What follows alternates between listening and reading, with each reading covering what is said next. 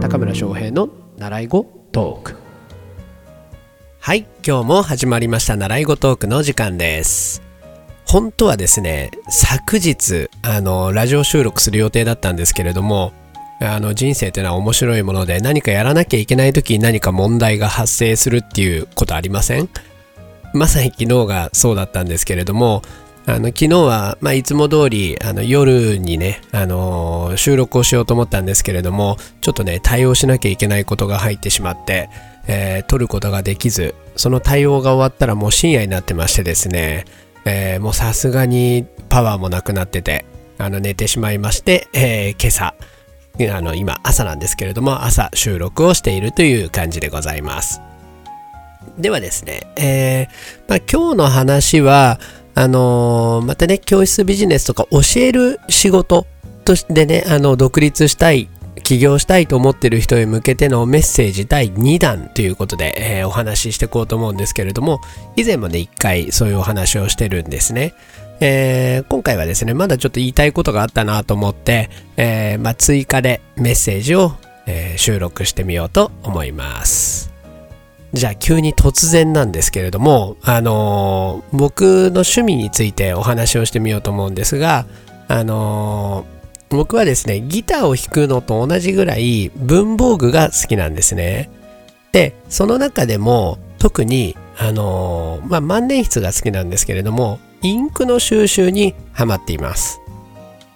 インクですね。なかなかね、馴染みがないかもしれないんですけれども、万年筆ってあのインクをですねあの本体に吸い吸ってですね吸わせて、えー、それで書いていくっていうことになるんですけれどもあのそのインクでもう各社いろんな種類が出ていてでそのインクを集めるっていうのが僕の、えー、今一番楽しい趣味なんですね。で、えーまあ、そのインクなんですけれどもあのこの間も生徒さんの親御さんからこういうインクがいいですよってその方もすごくあの万年筆がお好きみたいでであの教えてもらったインクを買ってみたところですねドハマりしてしまってあのもうここのとこずっとその色であの書き続けてます。めちゃくちゃ楽しいんですよ。であのまあそうやってね僕はインクが好きなんですけれどもねあのここのとこ思うのはまあ、収集するのが好きなわけですけれども、まあ、それ以上にね、字の練習をした方がね、あの、もっと楽しくなるんじゃないかなということに、えー、うすうす気づき始めました。ちょっと遅いんですけどね。字は別にそんなうまい方ではなくって、書くのは好きなんですけどね。でもやっぱりその美しい色のインクを、あのー、最大限活かすにはね、あの、やっぱ字が、あの、うまいからこそという感じはしますよね。なので、あの、道具を活かすためにも最近ね、字を、あの、練習しようかなって、まあ、何度もね、そういうことは思うんだけど、なかなか実際にそれを始めることができずに、えいるんですね。でももういよいよね、あの、やった方がいいんじゃないかなって、えー、思っています。で、ここから今回は急にあの、プロとアマの違いみたいな話を、えー、してみたくて、この話にを強引にしてみたんですけれども、そうプロとアマの違いという話をしてみようと思います。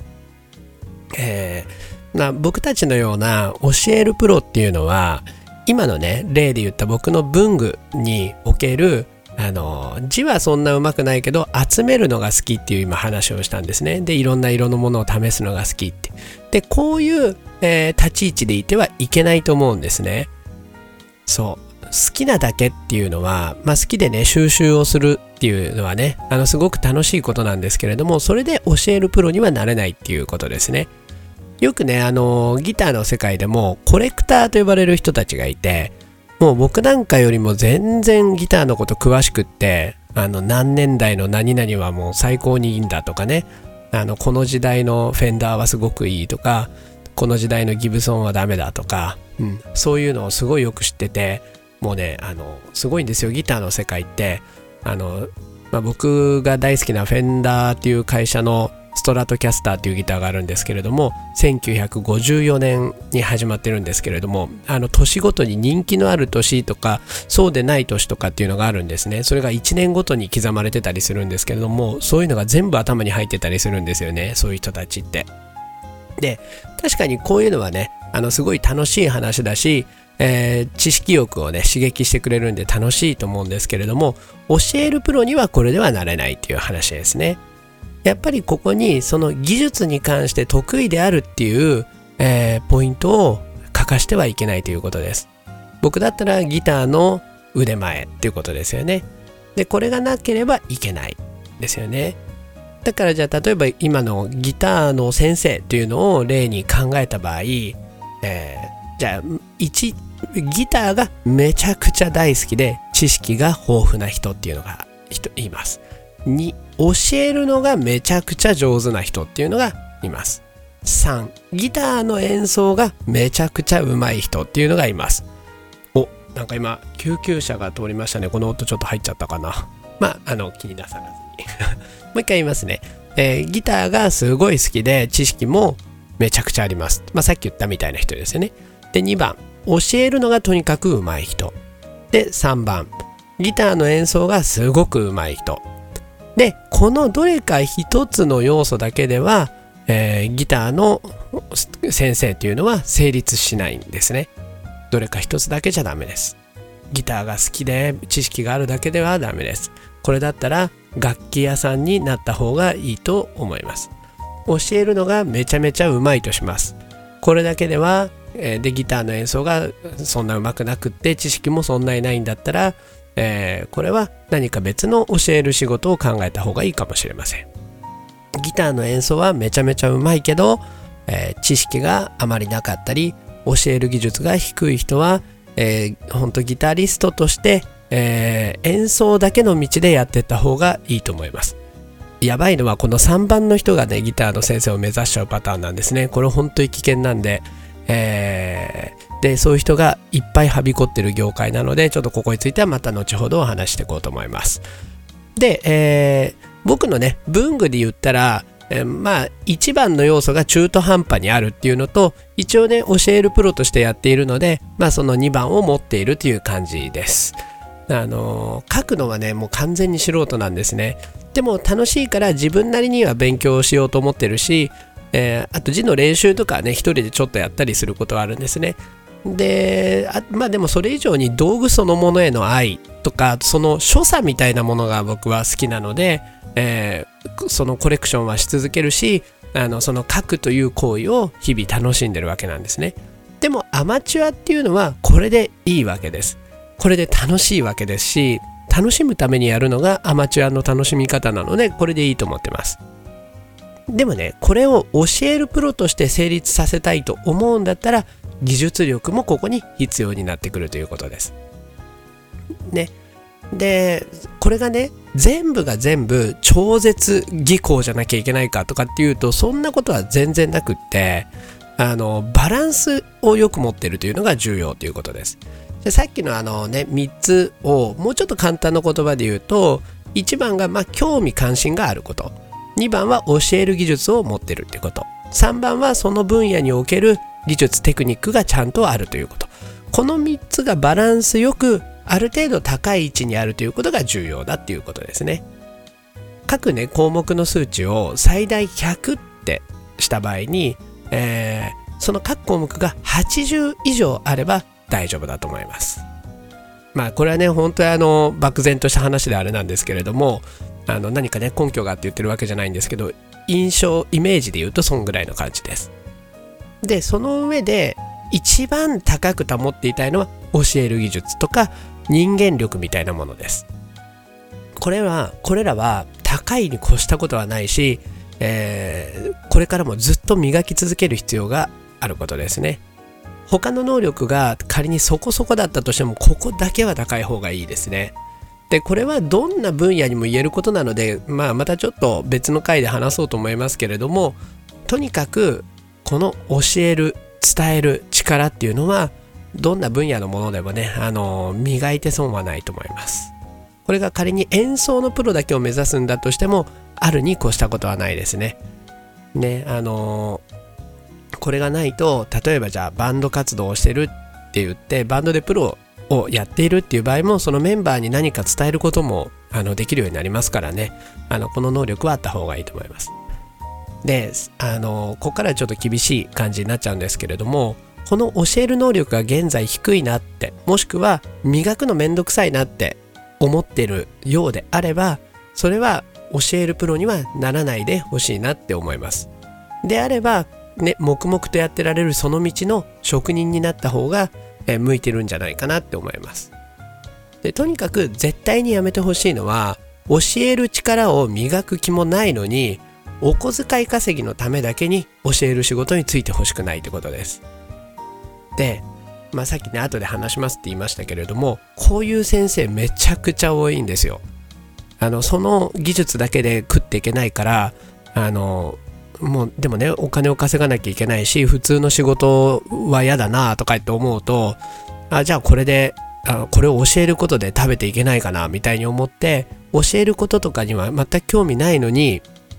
あのお小遣い稼ぎみたいな感じで、えー、その道の講師になってしまうということですね。これは本当に、えー、なんだろう自分が思ってる以上に周りの人を不幸にする行為なんでここはやめてほしいなと思うんですね。こういう講師とか教室とかっていうのはあの期待に、ね、胸を躍らせて習いに来る生徒さんたちの夢を刈り取ってしまうんですね。前も言いましたけどやってはいけない、あのー、ワースト5みたいなね話をしましたけれどもそういうことを平気でやっちゃうんですね。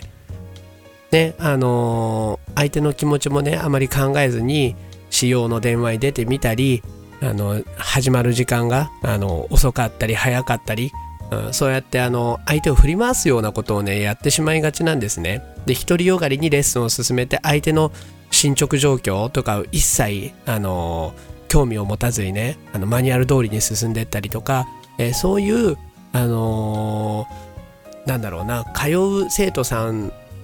のねあのやる気をそぐようなねあのー、講師教室になってしまうと思うのでえこういう人は絶対にこの仕事に就かないでほしいなって思います。でたちが悪いのは本人たちその自覚がないことなんですよね。なのであのちょっとこれを聞いてね思い当たる節のある人はちょっと改善してほしいし改善する気がないんだったら教える仕事っていうのにはつかないでほしいなって思います。でもね逆に言えばこの教える力が今ちょっと弱いなと思う人でもこの部分に本気で取り組んでいこうと思うんだったらあのぜひやってみてください。こんなに幸せをね、幸せを感じられる仕事ってなかなかないと思うんですね。で、教える力を伸ばしたいって思ってるんだったら、その人は、あの、教える才能があると思います。ここに興味を持てているんですから。なので、えー、そこをどんどんどんどん磨いてってくれたら、今ね、その教える力が低い分、あの、頑張ったっていうことで相手の努力みたいなものにも気づけるようになると思うので是非ねあのへこたれずにえそこを頑張ってってもらえたらなと思います。僕自身ね本当に生徒さんたちの成長に関われることを幸せに思っていますし、えー、誇りに感じてます。なのであなたがもしこれから本当に教える仕事を頑張るぞって始めていくぞって思うんだったら、えー、僕は心から応援したいなって思います。ということでね、あの、だいぶ暑苦しい感じの放送になっておりますけれども、えー、ちょっとね、思いを共有させていただきたかったので、えー、こんな内容にさせていただきました。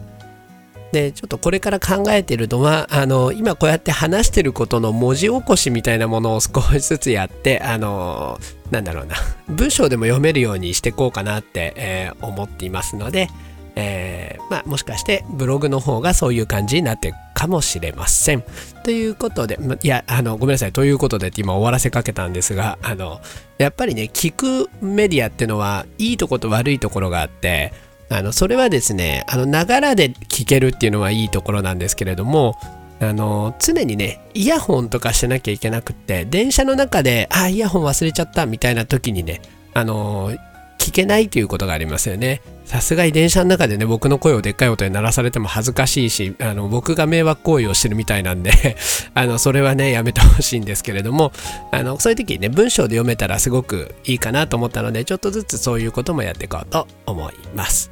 ということで、えー、もしね、あの、あなたがこれからその分野で、分野は分かりませんが、あの、教える仕事に就こうと思ってるんであれば、えー、お互いにね、あの、分野は異なれど、生徒さんたちの夢を叶えてあげられるようにね、一緒に頑張っていきましょう。ということで今日の放送はこんなところにしておこうと思います。最後までお聴きいただきありがとうございます。それではさようなら。